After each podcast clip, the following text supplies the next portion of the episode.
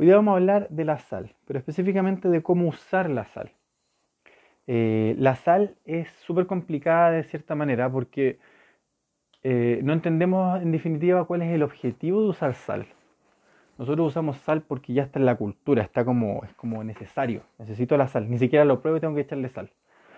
Eh, no todo el mundo lo hace así, pero, pero es así. Y lo otro es que cuando estamos haciendo una receta, la receta dice eh, agregar 3 cucharaditas de sal o 10 gramos de sal y nosotros agregamos 3 cucharaditas de sal o 10 gramos de sal y lo servimos. Entonces hay hartos errores acá en, en la sal. Y voy a empezar con, voy a resumir esta información, esta cantidad de información con tres pilares fundamentales. O con tres pilares que yo uso para poder usar la sal. Primero, la, sal, la única manera de verificar la sal es utilizando tu lengua. La lengua te va a decir cuánta sal agregarle a un producto. Nada más. No una receta que te dice, oye, ocupa 10 gramos de sal o dos cucharaditas de sal. No. La lengua te va a decir cuánta sal echarle a un producto. ¿Y por qué? Porque la lengua sí identifica todas las variables que nosotros no podemos identificar eh, teóricamente. Yo no los voy a marear con la cantidad de variables que hay como poder medir una, una, la sal. No les voy a decir, mira, las, las zanahorias necesitan, según su peso, tamaño, según el tipo de cocción, según con qué se va a mezclar, 3 gramos de sal por un gramo de peso de zanahoria cocida. No, porque se no van a tener eso en la cabeza, ¿cierto? al cocinar.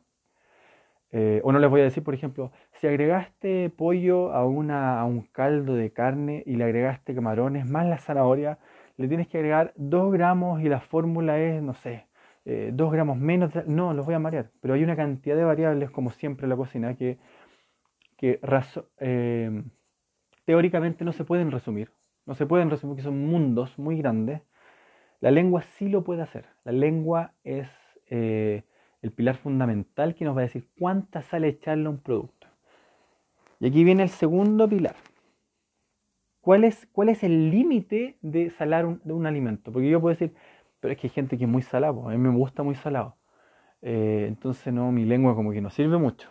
No, a ver, la lengua siempre, siempre va a ser el indicador principal.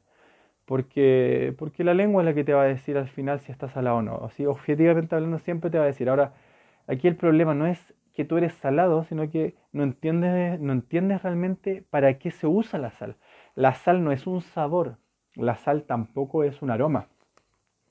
La sal tiene dos objetivos. Y aquí voy a hablar específicamente, voy a, hablar primero del que menos ocupamos. El primer objetivo de la sal es un conservante. Eh, la sal deshidrata los alimentos. Mm, eh, nosotros si agregamos eh, sal a un alimento y lo dejamos al sol, se va a deshidratar por esta acción de osmosis que tiene. ¿Qué es la osmosis? La sal es como un, imán en donde saca el agua, saca el agua del alimento. El charqui, mucha gente conoce el charqui, en Chile se come harto charqui, es muy rico. El charqui es un alimento de, que nació por conservar la carne, porque no habían eh, refrigeradores antiguamente. Entonces la gente lo que hacía era agregarle mucha sal, lo dejaba al sol unos cuantos días, le, hacía ciclos de sal, sal, sal, sal, y esto iba botando el agua. Se iba deshidratando por esta acción de osmosis que tiene la sal. Esto es una de las características principales y funciones que tiene la sal. Entonces así eh, teníais la carne por un montón de tiempo, porque si no hay agua en un alimento no se puede pudrir y tampoco se pueden eh, desarrollar eh, microorganismos patógenos no hay, no hay agua, no se puede desarrollar nada. Eh, no, vive nada, no vive ni un microorganismo. Así que la, carne se mantenía eh, fresca, se mantenía comestible sin ningún problema. Así que el primer objetivo de la sal fue una función conservante. Y el segundo objetivo, que es el que ocupamos nosotros normalmente, es el de potenciar, el de mejorar, el de aumentar. ¿Qué cosa? los sabores específicamente.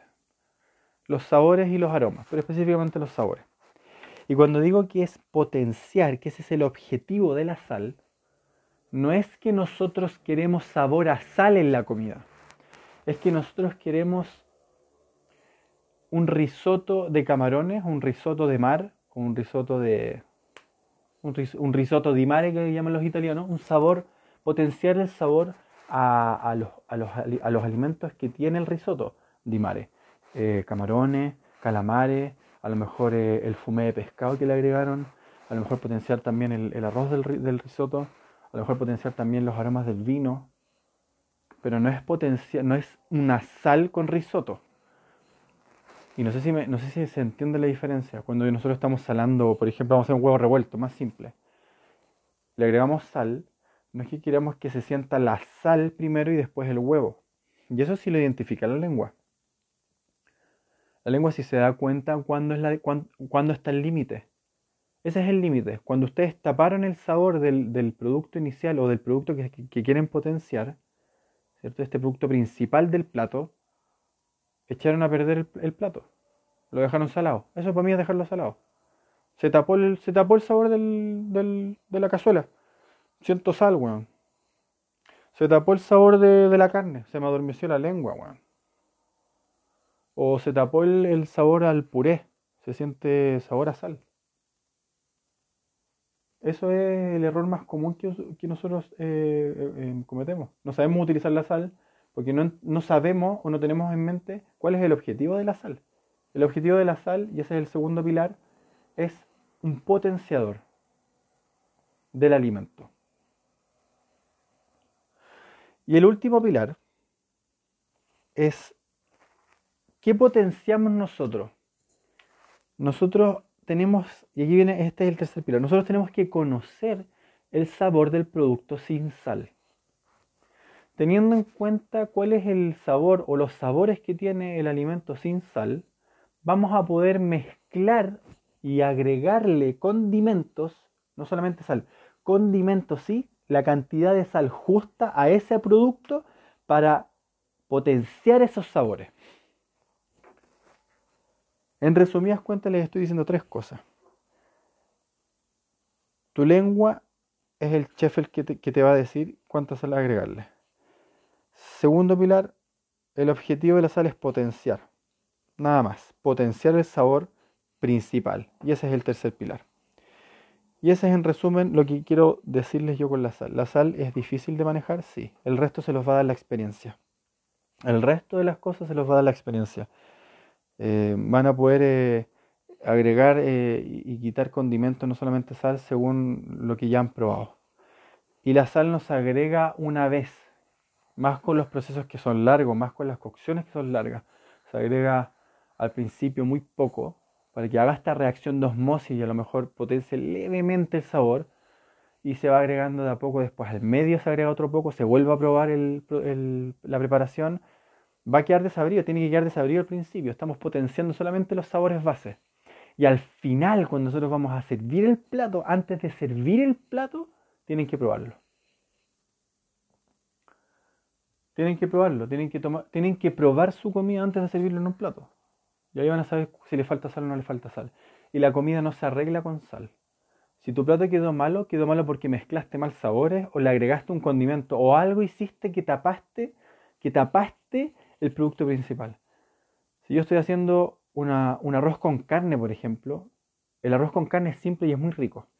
Y lo rico de esto es sentir sabor a carne con una salsita de carne ¿cierto? Y un, arroz, y un arroz blanco que da textura cremosa cuando tú te comís todo eso en la boca.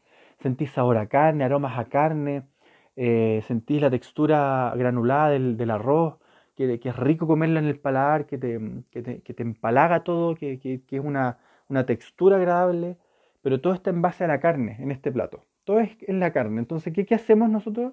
Agregamos productos o condimentos que potencien el sabor a la carne. El arroz potencia la carne. Por si es un arroz tapado en verduras o cosas que son muy, muy grandes, o verduras muy fuertes, si hago un arroz, por ejemplo, y le agrego limonchelo, que es una verdura que tiene aromas a limón, eh, no, no va a quedar rico con la carne que va a estar un bistec de carne con ajo, por ejemplo.